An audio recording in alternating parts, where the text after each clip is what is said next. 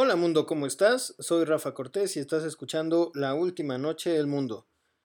Esta ocasión les quiero dejar este aviso solo para contarles lo que sucedió la semana pasada eh, y la razón por la que no tuvimos un episodio eh, el jueves anterior.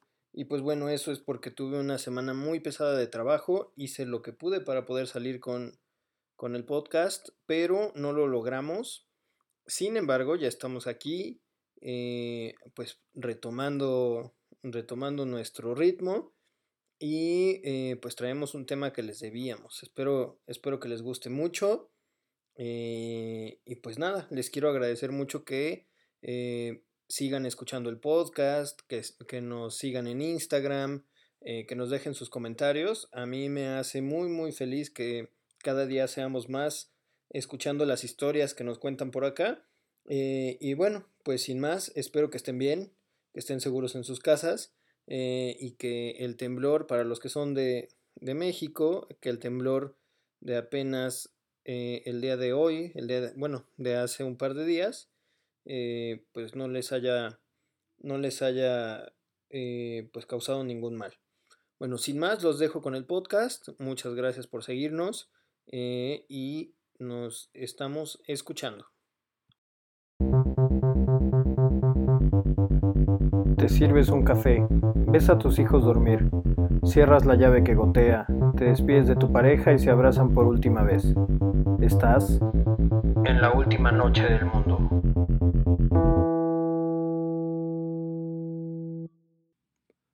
Hola mundo, yo soy Rafa Cortés y estás escuchando el episodio número 8 de La Última Noche del Mundo, un podcast donde hablamos de esos temas que taladran tu cabeza cuando no puedes dormir y nos hacemos muchas preguntas serias o tontas que vale la pena platicarlas con alguien. Si esta fuera la última noche del mundo, me daría mucho miedo que fuera a causa de seres extraterrestres. Seguramente estaría paralizado o mis ojos se saldrían de sus cuencas mientras tratan de comprender esa forma completamente desconocida que estaría frente a mí. Jamás he disfrutado las historias de aliens, cuando era niño, mi mamá ponía tercer milenio para que mi hermana y yo nos fuéramos a dormir. Era tanto el miedo que sentía que en cuanto escuchaba la música de entrada me tapaba la cara con el cobertor y también los oídos con los dedos, obligándome a dormir lo más rápido que pudiera con tal de no escuchar la voz de Jaime Maussan. En un artículo publicado en El País, escrito por Tim Orban, se calcula que tan solo en nuestra galaxia habrían cerca de mil millones de planetas en condiciones de albergar vida, como nuestra Tierra. Y en esos planetas existe la posibilidad de que hayan 100.000 civilizaciones inteligentes, todo esto en nuestra galaxia solamente. Y esas civilizaciones tendrían posibilidad de comunicarse. Aquí es donde la ciencia le abre paso a la mitología. ¿Por qué? Para la ciencia aún no hay pruebas contundentes que nos aseguren que no estamos solos en el universo. Sin embargo, para la cultura pop, la vida extraterrestre no solo está allá afuera, sino que ya está aquí, en nuestra casa. Está navegando en nuestra atmósfera, ocultándose en nuestros volcanes y visitándonos entre sueños. ¿Por qué nos atrae tanto su existencia y al mismo tiempo nos aterra? En lo personal, lo que me quita el sueño es que de confirmar su presencia, significaría que nuestros visitantes serían de una civilización tipo 3, de acuerdo con el astrofísico ruso Nikolai Kardashev. Esto significa que están tan adelantados en tecnología y capacidad que pudieron llegar hasta aquí. Pero la verdadera pregunta es ¿a qué vienen o a qué vendrían? De todas las películas sobre alienígenas que existen, una que me gusta mucho es La llegada, porque hace énfasis en el lenguaje como puente para comunicar. Si esta fuera la última noche del mundo y una civilización alienígena llegara, me gustaría estar invitado a trabajar con el científico raro al que llamarán los gobiernos para comunicarse con los visitantes. Quién sabe, a lo mejor solo vienen para saludar. En esta ocasión vamos a cambiar un poquito el formato del podcast y le pedimos a varios de nuestros amigos que nos contaran alguna historia sobre alienígenas o avistamientos ovni. Muchas gracias de entrada a Romina, a Verónica, a Violeta, a Emanuel y a Isaac por compartirnos sus historias. Eh, las vamos a escuchar todos y gracias por eso. Y bueno, también invité a Karina para comentar las historias que nos compartieron y para que me cuide de los marcianos, porque la verdad yo soy bien collón. Hola, Cari, ¿cómo estás? Hola, Rafa, muy bien. Gracias por invitarme otra vez. Oye, antes de empezar, tengo que hacer un paréntesis. Eh, llevamos más de una semana tratando de grabar este capítulo. Y además de que pues ha tenido Rafael mucho trabajo, hay una gran razón.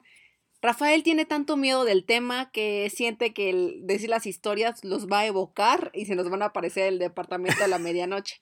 Ayer tratamos de. Hoy, estamos grabando que hoy es martes. 8 de la noche. Hoy es martes, el día del temblor. El día del temblor. El día del temblor. Fueron los aliens. A las 8 de la noche lo estábamos grabando, ¿no? Teníamos la idea de grabarlo un poco, un poco más temprano, pero por las ambulancias, las sirenas y todo, no, no pudimos hacerlo. Y la idea era hacerlo desde ayer. Pero Rafael tenía mucho miedo. entonces tuvimos que grabarlo hasta hoy. Oye, pero es que sí me da miedo. Oiga, perdón por las ambulancias, ¿no? Ya saben que estamos en época de pandemia.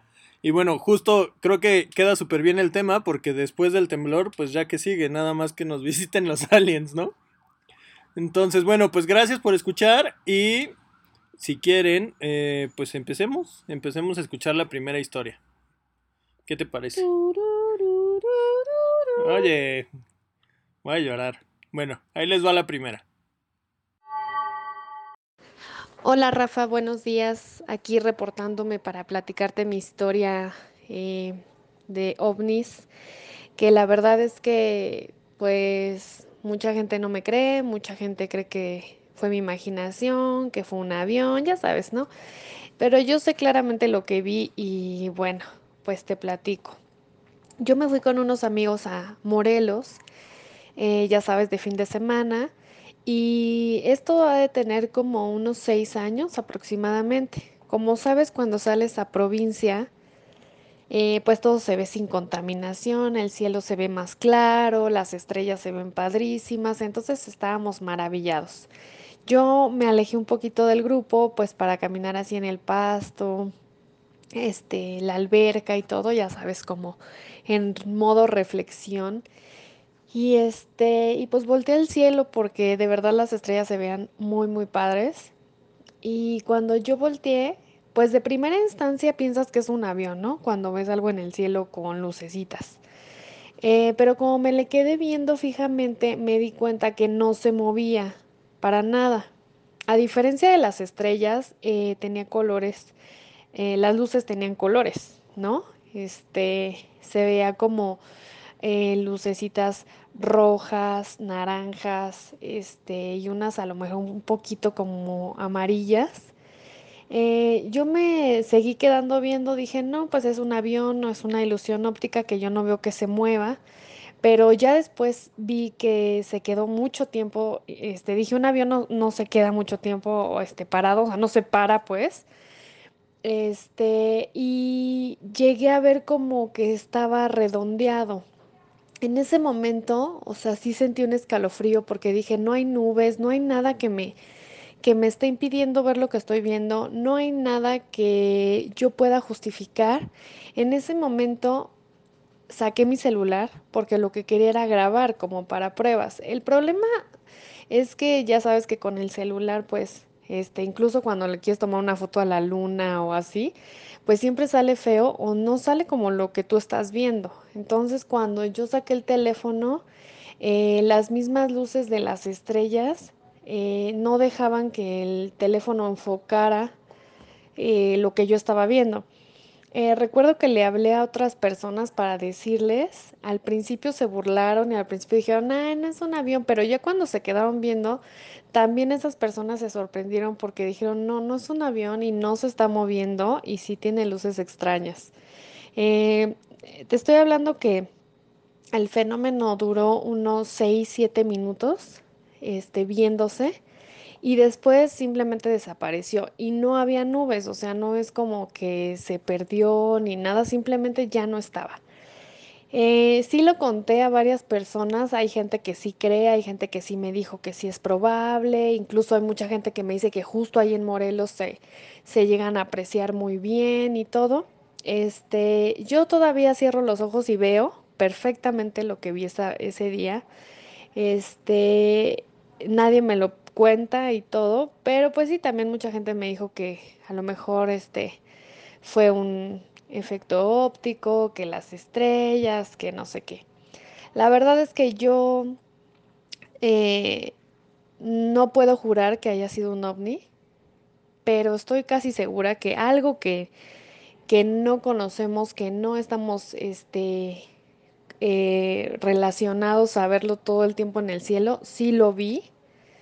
Este, y bueno, pues esa es mi historia. Realmente eh, mucha gente va a decir, ay, pues cualquiera puede, puede decir que vio un ovni si no tiene pruebas.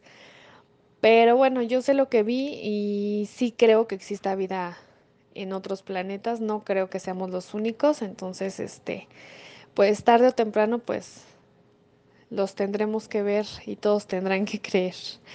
Bueno, pues espero que te sirva un poquito esta historia y muchas gracias.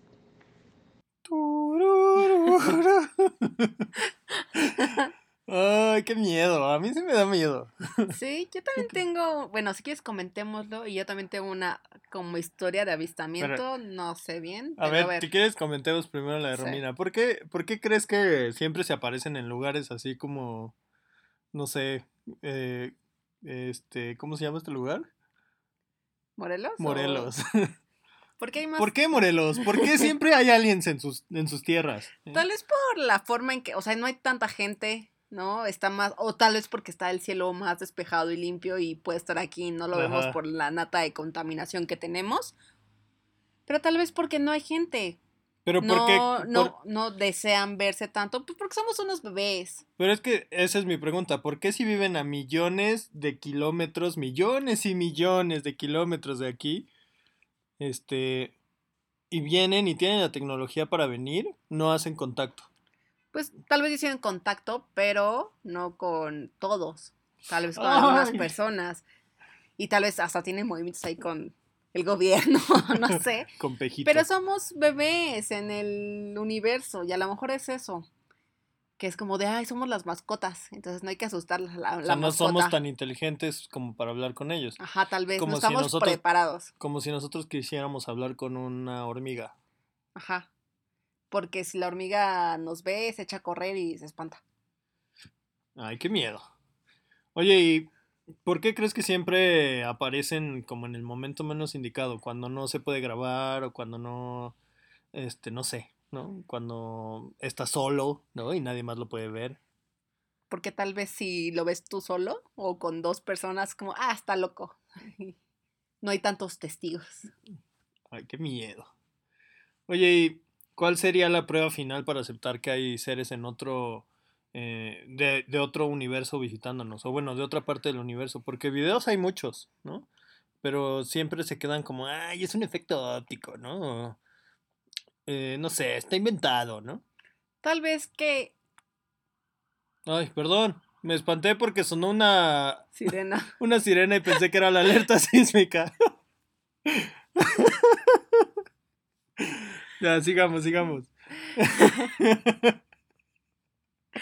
Pues yo creo que a través de una institución, tal vez la NASA, ¿no? Cuando hace sus exploraciones a Marte y eso, o sea, que ya encuentra rastros de que hubo vida o que em, algún microorganismo o algo así, porque hay que saberlo.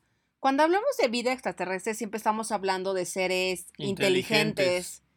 pero la vida extraterrestre también puede ser bacterias o virus o algún bueno, microorganismo. Bueno, no pueden venir a visitarnos. No, es, no, sí, exacto, ¿no? O sea, a eso me refiero. O sea, si tal vez si no hay vida inteligente, instituciones como la NASA o algo así, pues, ¿sabes qué? Encontré em, restos orgánicos en la superficie de tal planeta, ¿no? Y comen lava, no sé.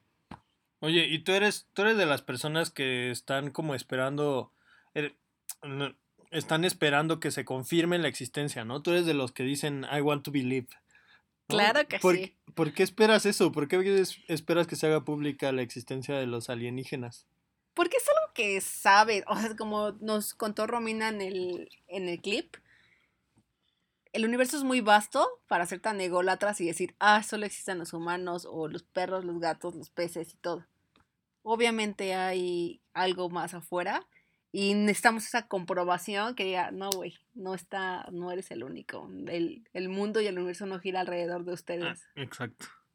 Ok, si quieres, vamos a escuchar las otras historias de avistamientos. Y como la tuya es de avistamientos, pues nos la cuentas después. Va. ¿Va? Vamos por la siguiente. Hola Karina, buenos días. Hola Rafa. Bueno, les voy a contar mi historia de el ovni. Resulta que un día venía yo del centro. Eran aproximadamente las 11 de la noche y yo venía caminando a la altura del mercado y yendo de frente hacia la casa vi dos luces. Se me hizo muy extraño porque aquí los aviones, en la- sobre todo en la noche, se escuchan y se escuchan muy fuerte.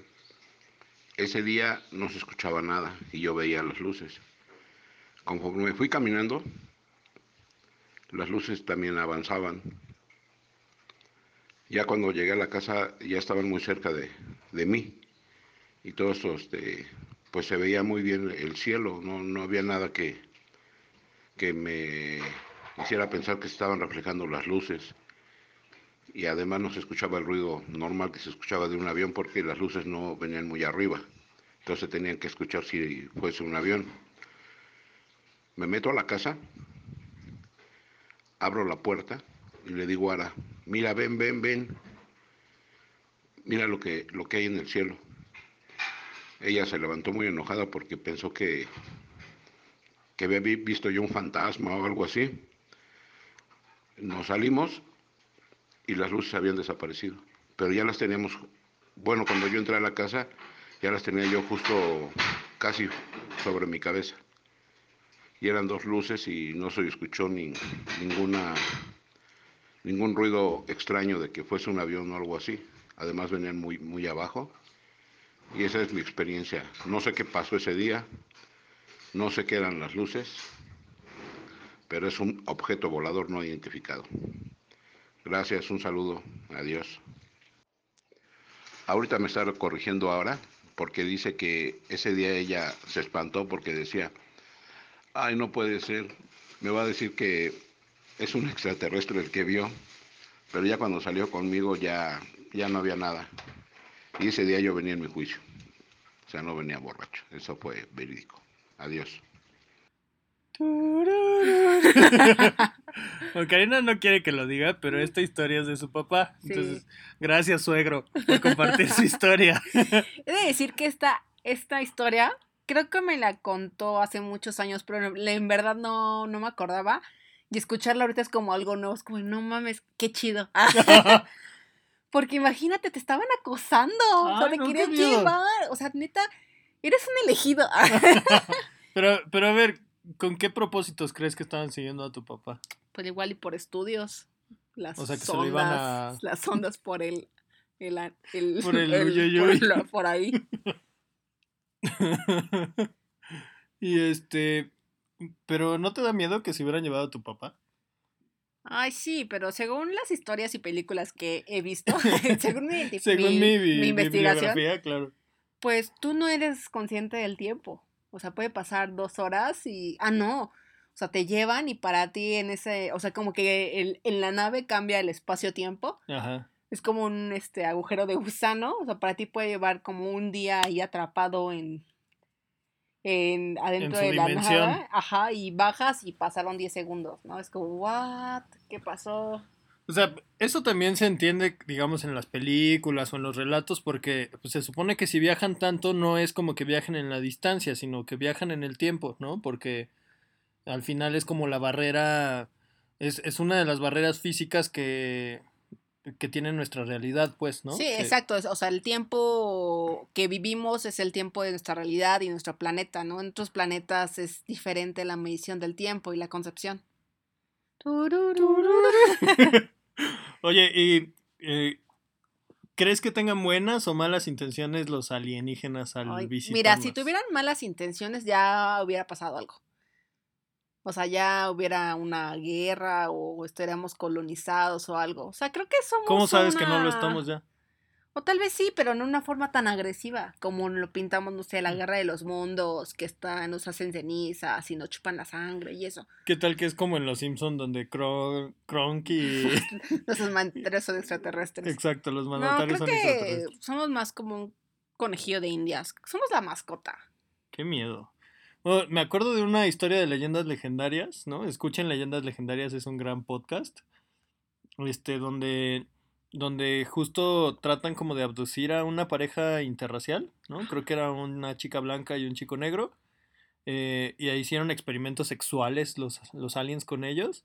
Este, pero también como que les decían que, que no estábamos como listos para poder eh, ser llevados con ellos o algo así. No sé, está, está muy de miedo. A mí la neta me saca mucho de onda todo este tema de las abducciones porque, pues no sé, es como, como cuando agarramos a una hormiga y la hacemos caminar varias veces por la misma parte de nuestro dedo, ¿no? Y que camine, que camine, que camine y nunca termina. Eso es cruel. Pues por eso, justo por eso digo, porque siento que es cruel todo esto. Sí, somos tan primitivos aún. Yo creo que por eso no estamos listos para tener un cara a cara con ellos. Ay, no, qué miedo. Ojalá nunca se dé. Ay, ojalá que este año. Bueno, si te parece, vamos a escuchar otra historia antes de que se te cumpla tu deseo de que en este año. Este, vamos a escuchar otra historia de, de abducciones. Ah, no, perdón, no, de avistamientos. Este, y esperamos que les guste. Es la que, es la que por el contexto me da más, más escalofrío. Bueno, ya sé, mejor vamos a escuchar las dos que nos quedan de avistamientos seguidas. eh, para que tengan un combo breaker. Eh, y bueno, aprovecho también para eh, agradecer mucho a Yuriko que nos haya compartido su historia porque no la había mencionado. Perdón, se me olvidó. Pero bueno, vamos a escucharlas. Pues verás, era muy, muy niña, eh, de haber tenido, yo creo que máximo nueve o diez años. Mi primo y yo íbamos a salir a jugar y de pronto como que se oscurecía como si estuviera nublado. Volteamos y vimos que encima de nosotros había como un objeto un poco raro. Era como un globo muy, muy, muy grande. eh, era mucho más grande que nuestra casa. entonces nos, nos quedamos como petrificados por un momento. eh, corrimos para irles a avisar a nuestros papás para que lo fueran a ver y cuando volvimos a salir, que no fue ni un minuto, ya no estaba. Em, eso fue como muy, muy extraño. em, de hecho, tratamos de buscarlo porque era muy grande, o sea, era algo totalmente imposible que se desapareciera de un momento a otro. Y nos sacó mucho de onda, solo nos quedamos viendo y ya ni siquiera quisimos salir a jugar a la, a la calle, sino que ya solo nos quedamos en casa, cada uno en su, en su casa haciendo lo que, lo que pudiera hacer para, para olvidarlo. Y eso es un recuerdo que siempre me ha sacado mucho de onda. Y pues ya, estuvo medio loco. Después de eso, pues ya no he tenido eh, ningún otro acercamiento ni nada. Fue muy raro. Eh, mi nombre es Emanuel y yo tuve una experiencia con un avistamiento ovni. De hecho, si no hubiera sido compartida, realmente tendría ciertas dudas, ¿no? Acerca de si me hubiera pasado o no. O este, tendría dudas o serios problemas para que alguien me creyera. Mm, hace algunos años, durante un viaje hacia la playa de Chachalacas, que está en Veracruz, eh, mi hermano y dos amigos, ¿no? Estábamos en, eh, íbamos en la camioneta de uno de mis amigos rumbo a, a Chachalacas, ¿no? Para ese camino tomamos la carretera que atraviesa Puebla y por ese lado se llega a una parte de Veracruz. Eh, durante el camino hacia Puebla, mm, estuvimos un rato platicando y demás, pero este, todos llegó un momento en el que estábamos callados y muy concentrados en la carretera, en el viaje, ¿no? Y ya era de noche, más o menos eran como las 11, 12 de la noche, y estábamos más concentrados viendo la carretera, viendo todo, dejamos de hablar, pero de repente hubo un silencio muy largo, ¿no? En donde eh, no recuerdo quién de nosotros de repente nos dice, oigan, ¿ya vieron eso? Y, y todos como que reaccionamos, pero en realidad ya lo habíamos visto, ¿no? En realidad lo veníamos viendo desde que, desde que veníamos todos en silencio. De hecho, veníamos absortos, bien metidos, observando aquello que nos había dicho, ¿no? Eh, recuerdo que mi hermano dice, sí, yo lo vengo viendo desde hace 10 minutos, ¿no? Y está impresionante, ¿no? Y, y, yo también, igual mencioné, yo también lo vengo viendo, pensé que estaba loco, ¿no? Pensé que no, no tenía, no le, no le encontraba forma, pero sí, sí lo vengo viendo, ¿no? Y todos empezamos a acordar que sí lo estábamos viendo. Eh, total, nos orillamos en, el, en la carretera, estaba completamente vacía, ¿no? Todo apagado y nos orillamos, nos paramos y nos detuvimos a ver aquel, aquel fenómeno, ¿no? Que no detectábamos. Y para este, describirlo, estábamos en la carretera y el ovni que nosotros vimos, una cosa redonda enorme, enorme, encima del Popocatépetl, ¿no? Es una cosa como, como, como de ese tamaño, no, no, estoy seguro si era en el Popo o en, en otro volcán, pero estaba ahí encima. Eh, y el tamaño impresionante porque de acuerdo a las dimensiones que veíamos, pues estaba casi del mismo tamaño del popo, ¿no? Y la cosa esta redonda, eh, encima del popo, era como un aro, ¿no? Un gran aro con una cavidad en medio.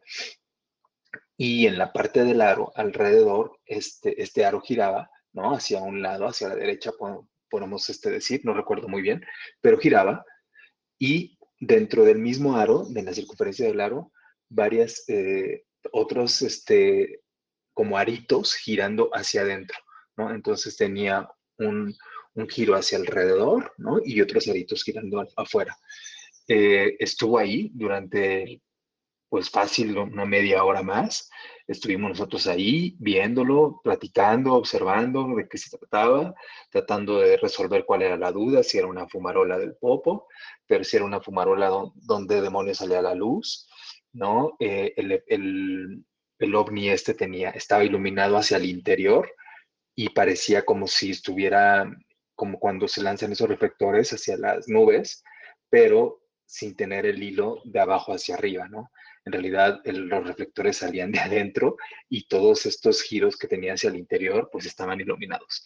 Entonces nos lo pasamos debatiendo si era luz de abajo hacia arriba, si no, si hicieron una luz, o sea, qué clase de evento había allá, ¿no? En la, en la zona del Popo, que estaban iluminando tanto y, y demás, ¿no? Total que Mientras estuvimos ahí, llegaron varios carros, se pararon también, estuvieron este, detenidos atrás de nosotros, platicamos que sí también lo habíamos visto, ¿no? Que si lo estábamos viendo, que qué será, y todos decíamos que era un ovni, que estaba padrísimo y demás. Y total que de repente pues ya decidimos este, seguir nuestro camino, ¿no? Se fueron, los carros se iban, ¿no? Y nosotros también decidimos subirnos y ya nos fuimos. Seguimos durante la carretera al menos unos 10 minutos más, seguimos viendo el ovni hasta que dejamos de percibirlo. Bien, muchas gracias. Es todo.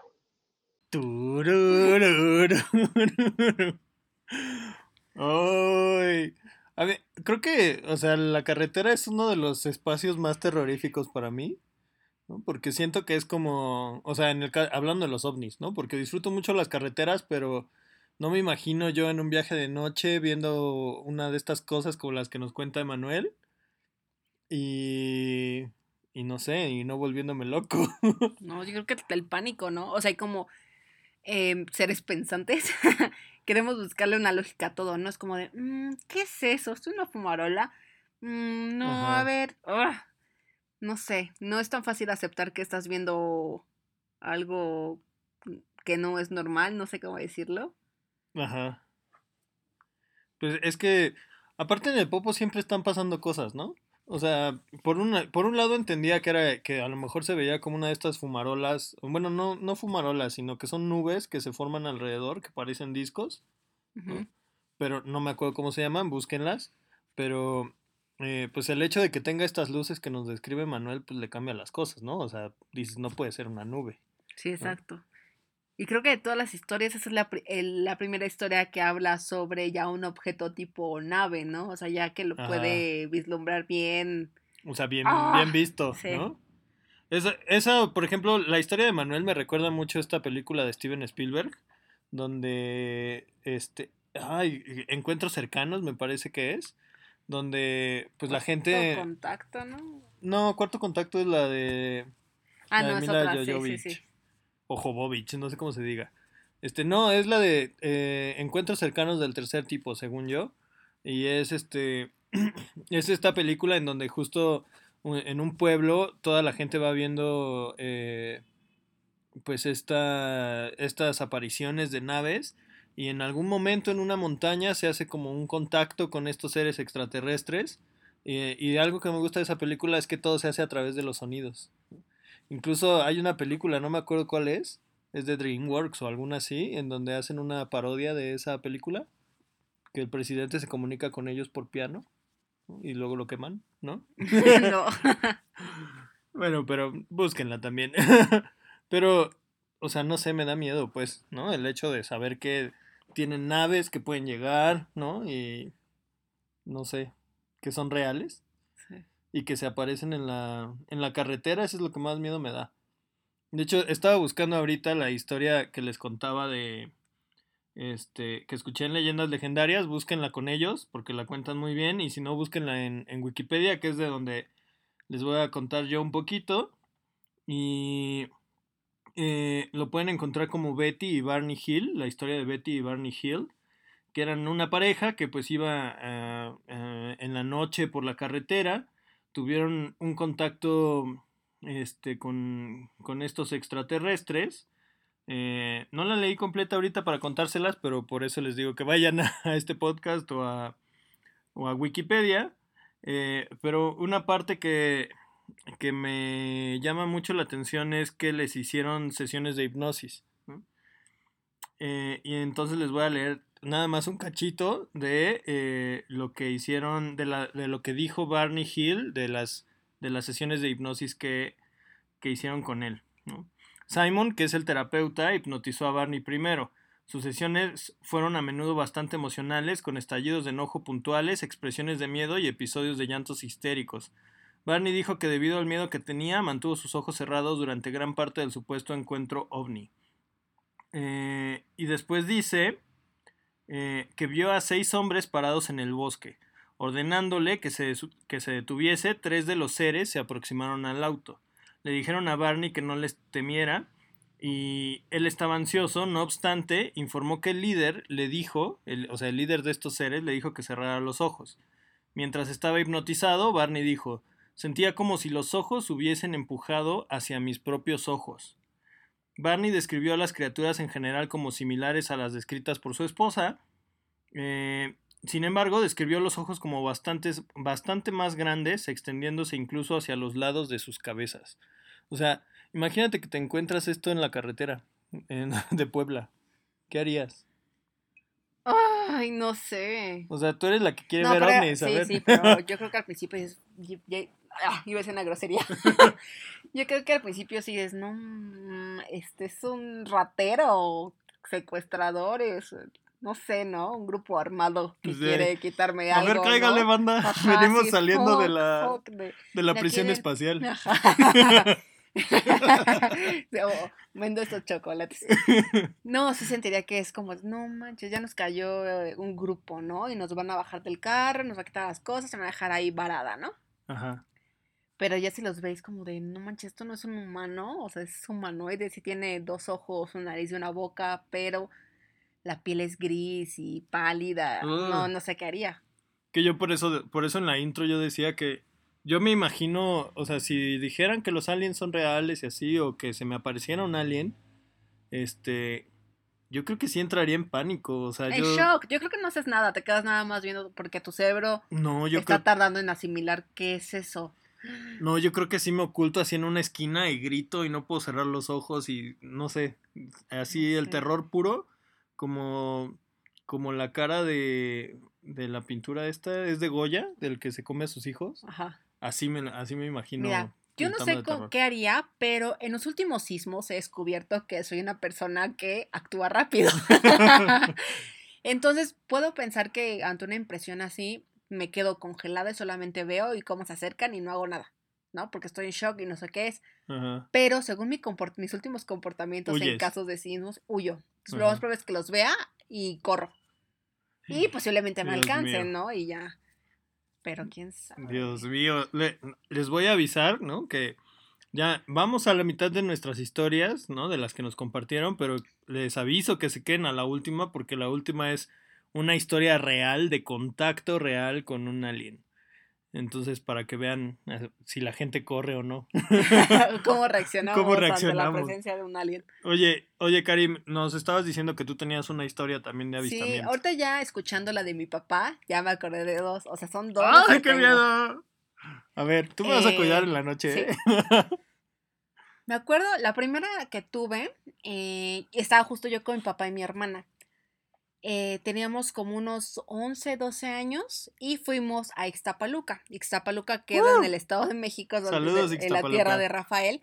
Y en ese tiempo, mi, la familia de mi mamá había comprado una casa allá, porque apenas estaban como construyendo casas y estaban poniendo como fraccionamientos súper bonitos y así. Ajá. Entonces una tía había comprado ahí una casa y como eh, mis tíos son de Coyoacán, entonces era una excursión ir hasta allá. Entonces era como de, ah, vamos en vacación, era la casa de las vacaciones. La casa de campo. Era, la casa, era nuestra casa de campo de ellos, ¿no? Pero nos invitaban y este y justo en Semana Santa nos gustaba ir porque pues como tenía un patio, poníamos una piscina, este mis tíos y mis papás y demás gente pues, este, organizaban comida, consentían a los niños, estaba súper súper padre, ¿no? Amaba yo a ir cada cada Semana Santa ir a, a esa casa en Ixtapaluca. El caso que una vez, eh, en ese tiempo, creo que ahorita ya estaba un poco contaminado el cielo también allá, me Mucho. acuerdo que estaba chiquita y el cielo súper despejado. Veías, mm, mirabas hacia arriba y se veía las estrellas, un azul hermoso. No, era precioso ir a Iztapaluca porque te sentías en contacto con la naturaleza porque no había mucho, ¿no? Entonces, un día íbamos saliendo del extinto gigante, ahora Soriana, y fuimos caminando al fraccionamiento, ¿no? Estaba súper cerca, como a 5 o 10 minutos. Ajá. Eh, mi papá iba con mi hermana y conmigo abrazadas, nos venía abrazando ¿Cuántos años tenías? como unos on- 10, an- 10 años, 11 más o menos, ¿no? Y mi hermana es un año más chica que yo.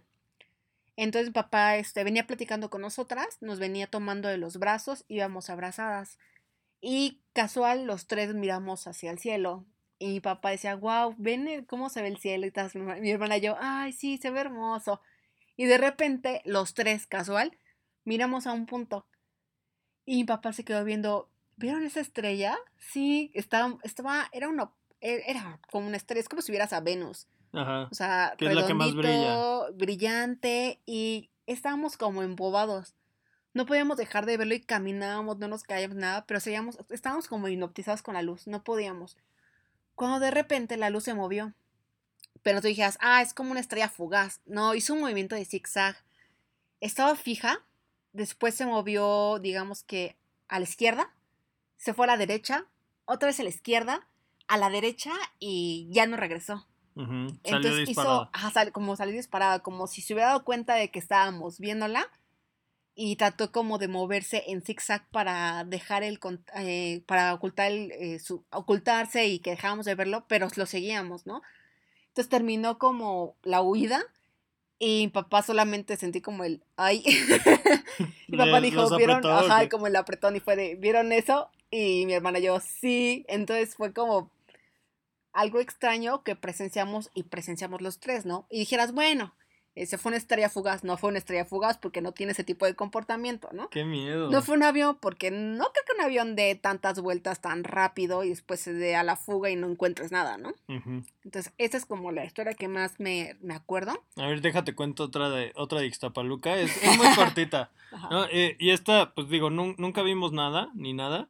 eh, pero saludos a Maru. Hola Maru, si estás escuchando esto. Este, ahí confirmas la historia si es que sí. Este, pero un día mi hermana estaba haciendo una fiesta. Bueno, hizo una fiesta en la casa. eh, e invitó a varios de sus amigos. eh, y entre ellos, pues había venido mi amiga Maru. Entonces, en cierto momento de la noche nos aburrimos y quisimos subir al techo a fumar. Entonces estuvimos ahí como, no te miento, dos minutos yo creo, ahí este, prendiendo el cigarro yo creo apenas. Y de pronto vimos un destello eh, que duró una milésima de segundo, pero que fue tan intenso que todo se hizo de día por un segundo. Así todo, pero, pero fue así, ¡puc! rapidísimo. Y entonces volteé a ver a, a Maro y le dije, güey, ¿viste eso? Y me dijo, sí, no mames, ¿qué fue eso? Y le dije, no sé, pero tengo miedo, hay que bajarnos. y no sabemos qué haya sido, pero no sé, me da miedo. ¿Alguien más lo, vio? ¿O solo ustedes? No me, no me acuerdo si había alguien más con nosotros, pero creo que nada más éramos nosotros dos. Uy, amigo, se me hace que te llevaron. Ay, no, qué Imagínate Por favor, no. que no fuiste capaz de percibir el tiempo y Claro. llegaron y la luz era la nave subiéndote Y luego nos y te hicieron ahí y después te regresaron. y Ay, no, no, Maru, por favor. Dime que no te ha salido ningún alien ahí de. Dime que esta cicatriz es normal, que no tienes esta cicatriz en el abdomen. Ay, no, qué miedo. Qué Sí. miedo. Ojalá no haya sido abducido. Ay, bueno, no. Este, y otra historia que me acuerdo, No o invoques, sea, Karina. justo de, de que mi papá cuenta de unas bolitas que estaban como siguiéndolo y después aparecieron. Hace unos, ¿qué serán? Ocho años, yo creo, menos, como unos seis años, tal vez cinco, venía regresando de mi primer trabajo. Entonces, este, iba llegando a la casa y justo eh, por donde vivo hay una comercial mexicana y eh, tiene el, esta- el estacionamiento muy grande. Entonces iba caminando por el estacionamiento y, ah, ah, bueno, antes de bajarme del transporte, de un camioncito, vi en el cielo una bola anaranjada. Primero dije, ¿qué es eso? O sea, es un, es un foco. Y Una pues bruja. caminaba, no, no era una bruja. Caminaba y la seguía viendo, la veía, pero era como extraño porque como nadie lo, lo había percibido. O sea, era la única persona que veía esa cosa ahí. Ajá. Y dije, ah, es un foco, ¿no? Y entonces empecé a moverme y veía que seguía estático, pero no, no veía yo como una, em, donde se sostuviera o un edificio o algo que sostuviera esa, ese objeto, ¿no? Y además se veía muy arriba, como si fuera la luna. Ajá. Y según yo, porque en ese tiempo era niña ciencia, o sea, cubría eh, una fuente de ciencia, pues no había ningún fenómeno registrado para ese día o eclipse o algo, ¿no? Entonces me dar mucho miedo, porque no, ¿qué tal si es un meteorito y no lo está viendo y va, a explotar y vamos a morir, algo, ¿no? Entonces eh, eh, me fui hacia la comercial mexicana, el estacionamiento está despejado, entonces empecé a caminar por el estacionamiento y seguía viendo la esfera pero la veía cada vez más cerca, o sea, como si en verdad fuera un meteorito y fuera a impactarse, entonces empezaba a crecer y crecer y crecer y crecer. Entonces me daba mucho, mucho miedo, y pero ya era noche, eran como las 11 de la noche. Entonces tomé un taxi para que me llevara a mi casa y yo seguía viéndola. Pero dije yo, ¿qué será? ¿Qué será? O sea, pensaba que era un meteorito. ¿No habrá sido basura espacial? No sé, tal vez se quemó, o mejor era como en combustión, pero estaba muy abajo. O sea, no estaba como, am, si vieras el cielo en el centro o algo así, o sea, ya estaba como a la altura de un tercer piso, por así Ah, decirlo, ¿no? ah, Así, la ok. vista, la vista era así abajo, baja, ¿no? Por eso era como Ajá. de en cualquier momento va a pasar. Entonces empecé a caer- eh, entrar en pánico pensando que era un meteorito y que se iba a estampar y bye, ¿no? Entonces me urgí llegar a mi casa para despedirme de mis papás. Entonces tomé un taxi, eh, bajé y seguía yo observando la luz, la luz, ¿no? Porque hasta eso yo iba cambiando porque había curvas o calles, pero el objeto seguía manteniéndose a una distancia en la que todavía era perceptible. Ujú. Cuando llegué a mi casa, eh, bueno, es en la calle, me bajé del taxi y empecé a buscar el objeto y ya no lo encontraba. Entonces me moví entre, no entre las calles porque ya era muy noche, o sea, yo empezaba a ángulo, caminar, ¿no? ajá, es- estaba Ujú. caminando de ángulos para ver si lo encontraba y eso y no, no lo encontré.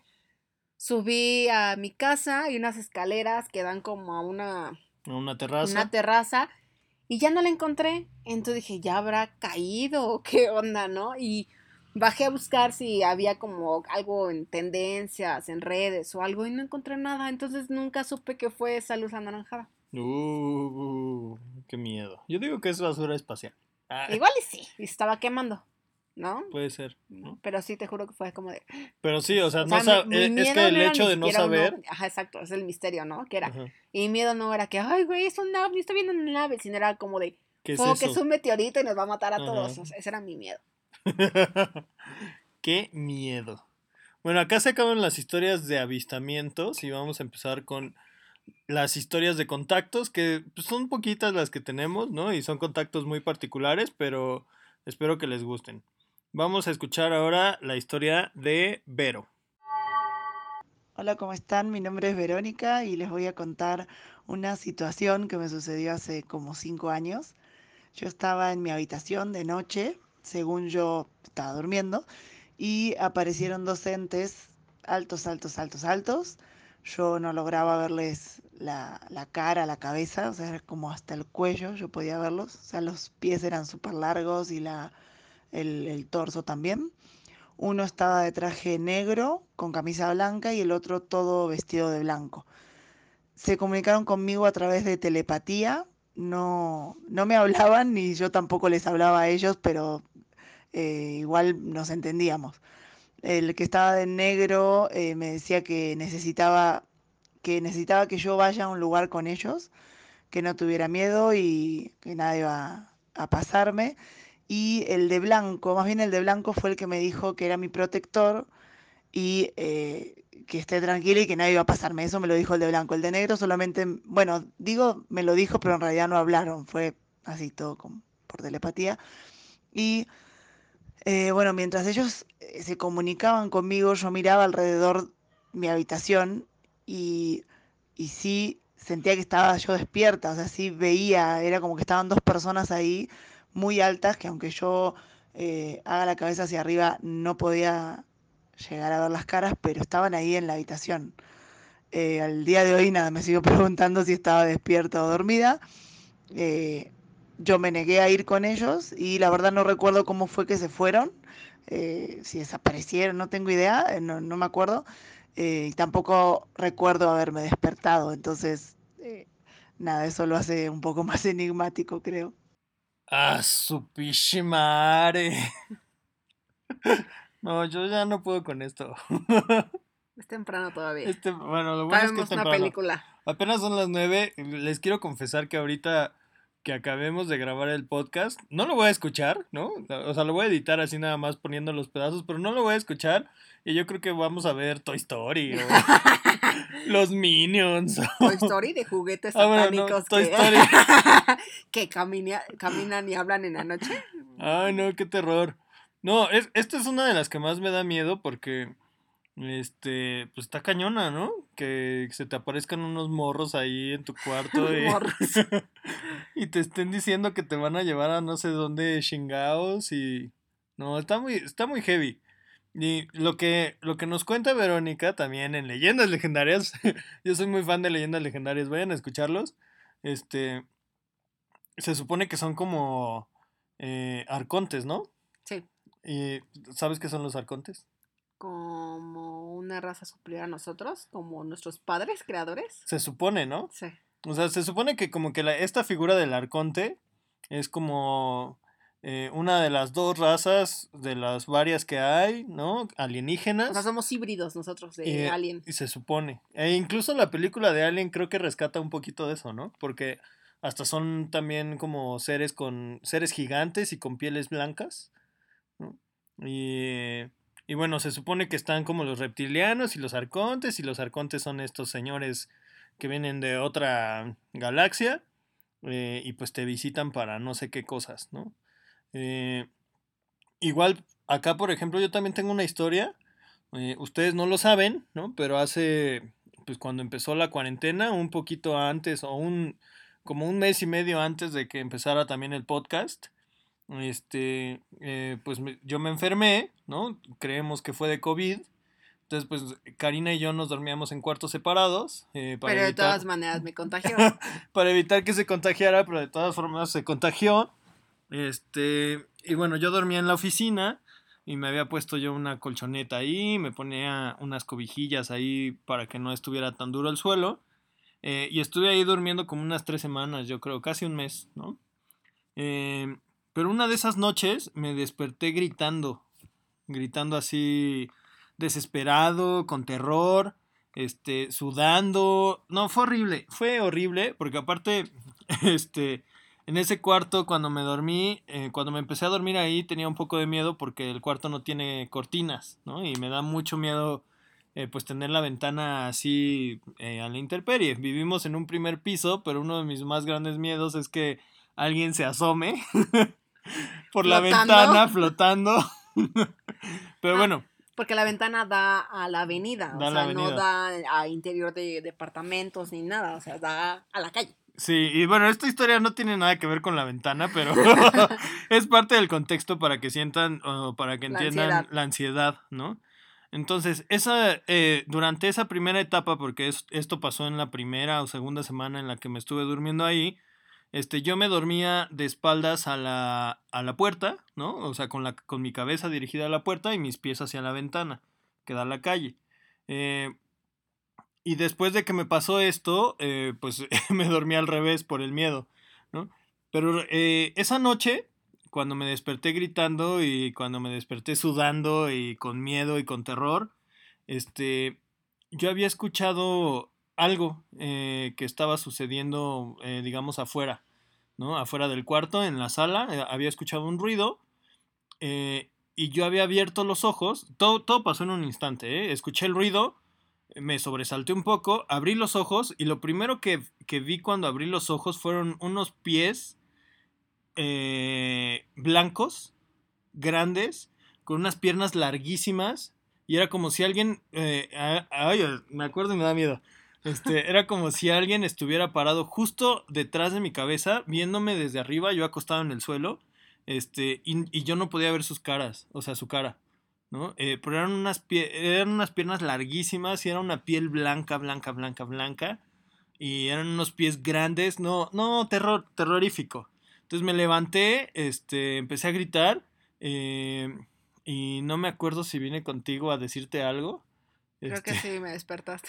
eh, pero creo, pero no, fue horrible, fue horrible porque no, no sabía qué era, sentí un montón de miedo, este, no pude volver a dormir esa noche.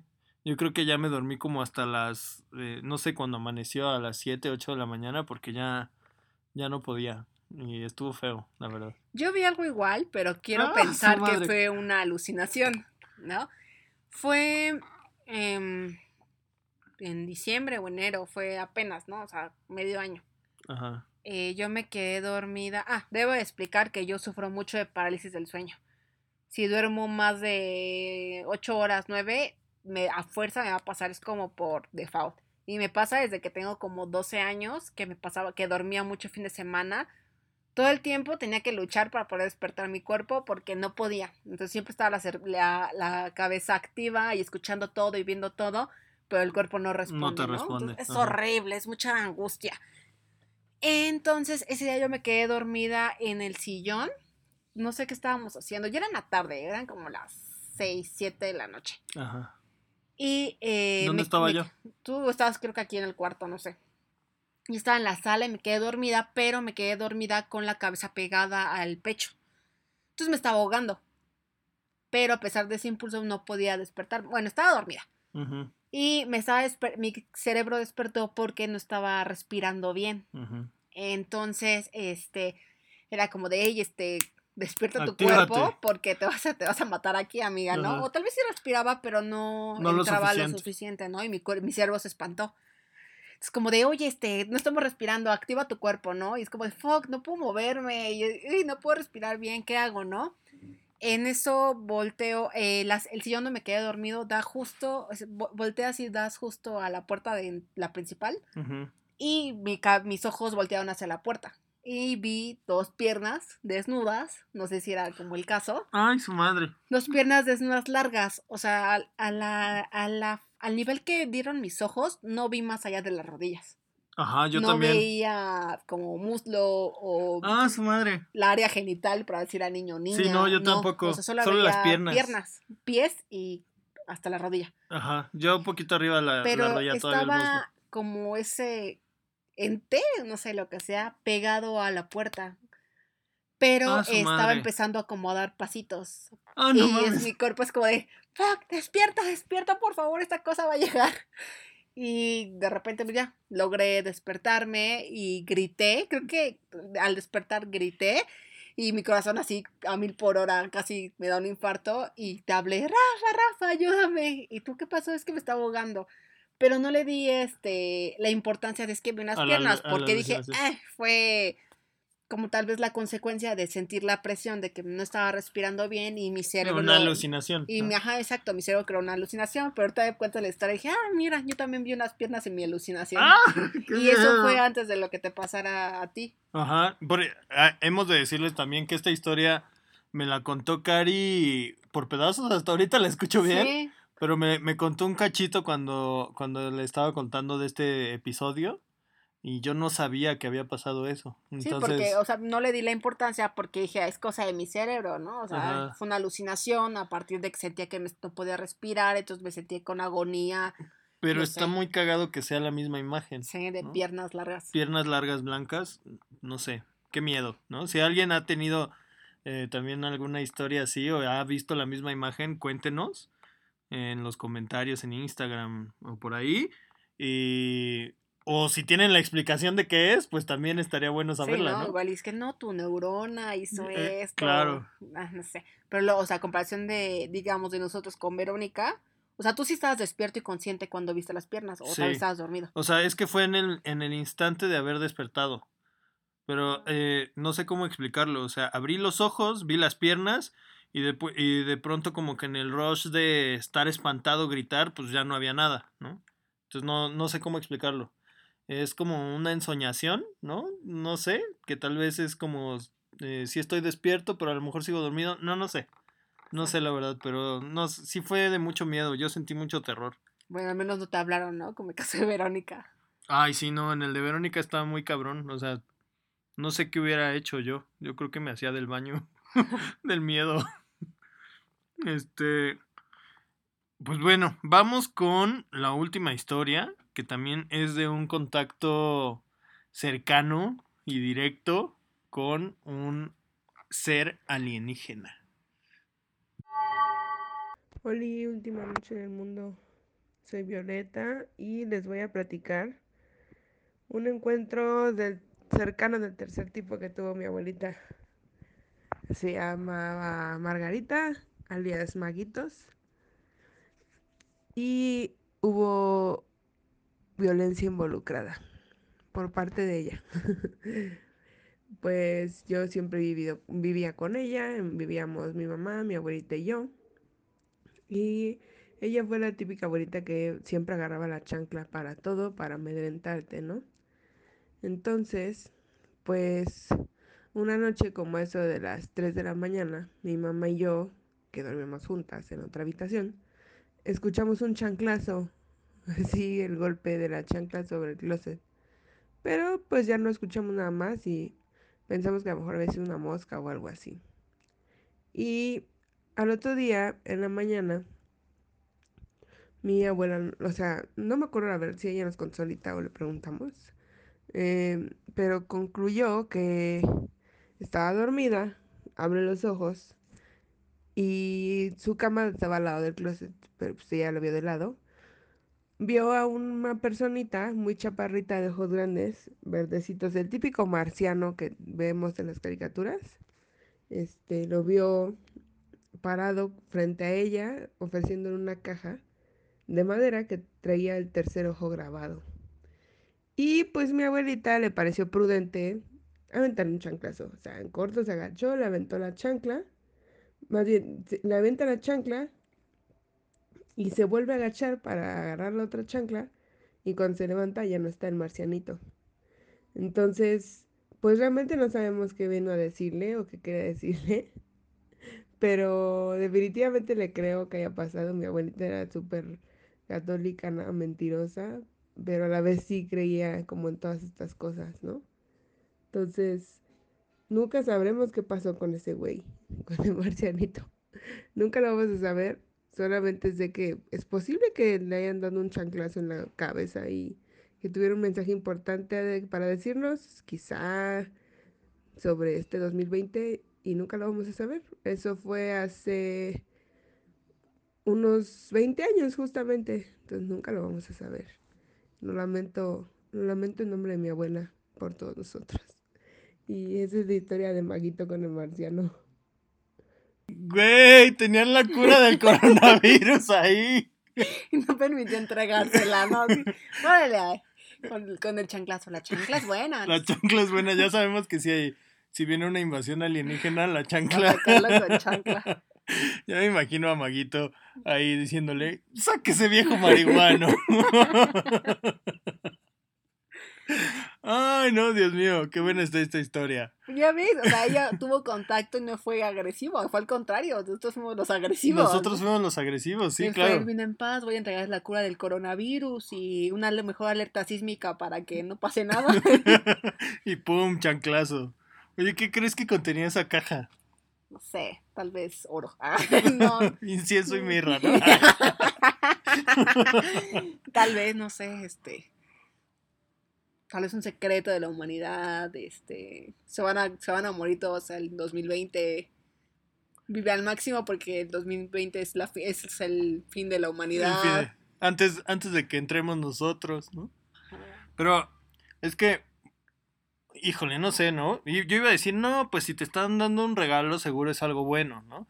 Pero no, porque siempre han habido regalos que terminan siendo malos, ¿no? O sea, La caja de Pandora. la caja de Pandora, este, el caballo de Troya. Híjole, no, qué miedo. Qué bueno que Maguito no lo recibió, la verdad, ¿no? Oye, si a ti se te apareciera el marcianito, este, aparte, o sea, qué miedo, o sea, im- imagínate que se te aparece un ser de un metro treinta, este, verde, con ojos grandes. No manches. No, o sea, siempre que crees en un alien, piensas en algún tipo de tu altura, ¿no? O sea, O incluso más alto. ajá, ¿no? O sea, mínimo 1,90, 2 metros y cacho, ¿no? Pero no alguien más chiquito que tú, ¿no? A su madre, ¿no? Qué miedo. Pero ta- tal vez puede ser la relación de que pues, son tan inteligentes que no necesita ser. Su inteligencia co- tan- compensa la altura, ¿no? La altura de su diseño. O sea, puede ser eso, ¿no? Y por eso conducen naves tan grandes porque tienen un ligero problema De ego. de ego. tienen problemas con su autoestima y de ser tan pequeños, pues tienen que compensarlo de alguna forma. Pero no, no sé qué haría. O sea, si- ay, es que siempre piensas eso en la noche, ¿no? Ay, no, qué miedo. O ya, sea, ya si quiero te acabar este apareciera podcast. ahorita en la noche, pequeñito y eso. ay, no yo me, sé, yo me los imagino como el niño, señor ¡ah! Burns. Como el señor Burns de... paz. Les traigo paz. No, pero me acuerdo, o sea, esta figura del marciano verde con ojos grandes, me acuerdo mucho de la película de, ¿cómo se llama? Naisha Malayan o Washa Washa Washa.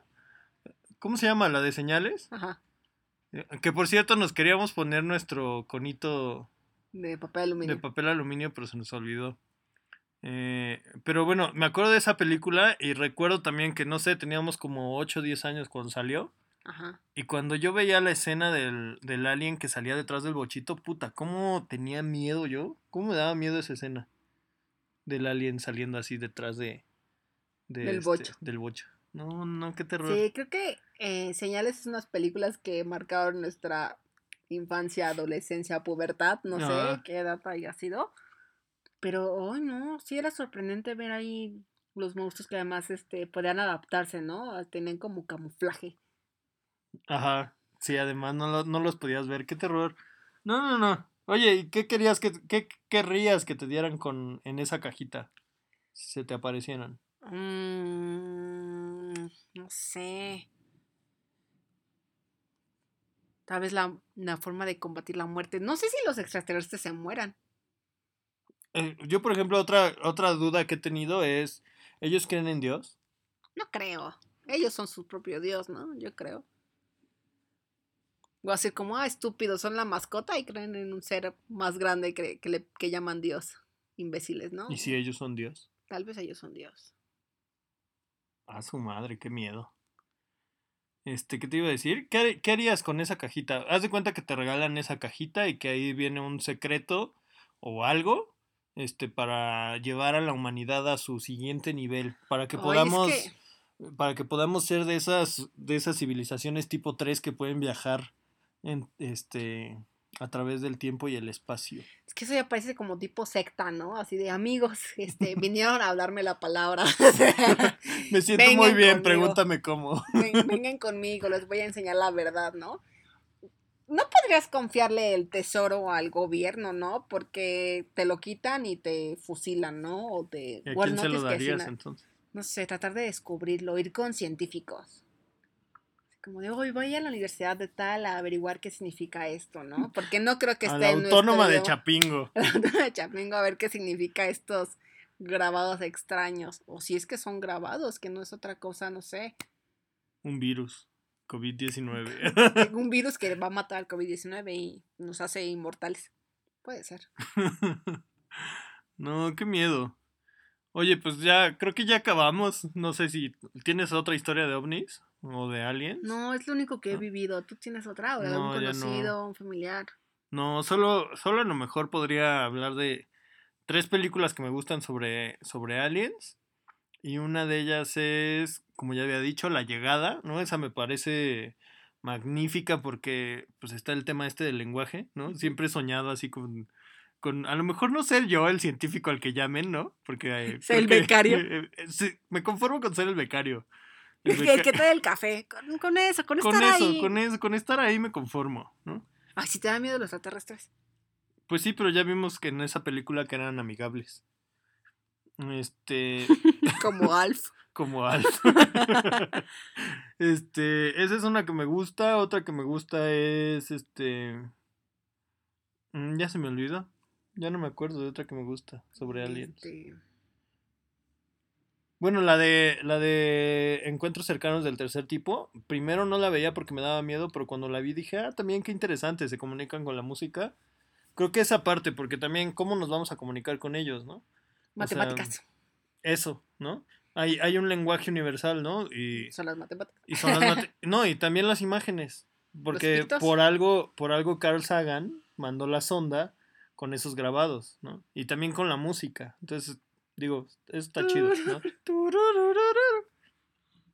Y pues ya, ya no me acuerdo de otra. ¿Tú te acuerdas de una película de aliens que te guste? Como ya lo mencionamos, señales. Yo creo que fue traumática en sus tiempos. O sea, sí me... De, uf, yo me acuerdo que en esa la vi cuando existían los videocines y estas ondas para rentar tu VHS, ¿no?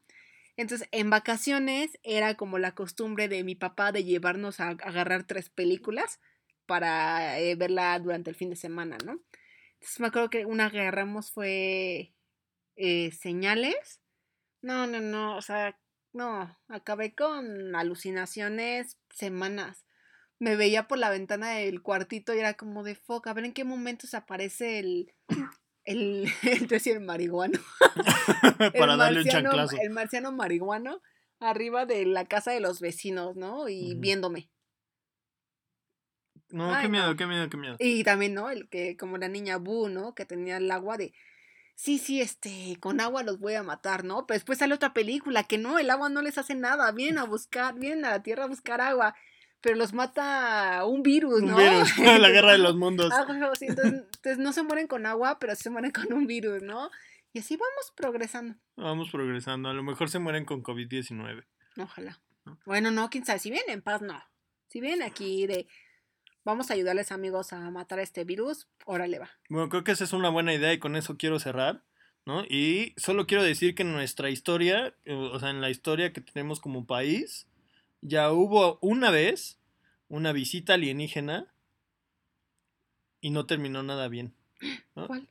Cuando llegaron los españoles y se encontraron con los con los mexicas o con la población de aquí, ¿no? Básicamente eran alienígenas, venían de otro planeta, eran de otra forma, eran completamente distintos, venían en unas, en unas bestias que no entendían esas personas y Flotando pues, sobre el mar. flotando sobre el mar y pues no, no terminó bien, ¿no? Entonces, ahí se los dejo. Es por aler, acabamos muertos.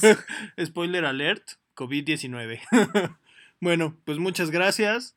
Gracias, Cari, por acompañarme a, a escuchar estos relatos, por platicarnos tus historias, ¿no? Este, y pues sobre todo gracias a nuestros invitados de hoy. Gracias, Romy, gracias, Yuriko, gracias, Vero, gracias, Violeta, muchas gracias, Emma, Suegro, muchas gracias también por compartirnos sus historias.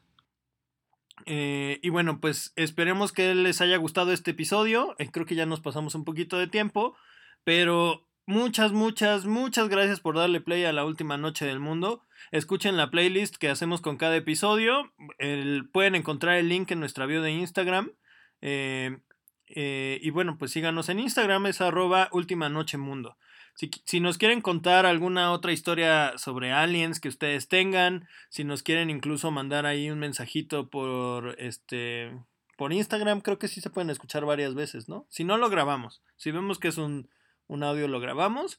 Eh, pero bueno, si quieren contarnos algo, pueden hacerlo a través de Instagram. Y nos escuchamos la próxima semana para platicar con otro de nuestros invitados.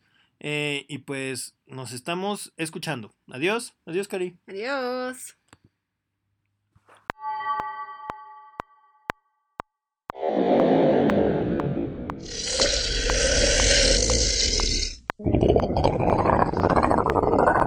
không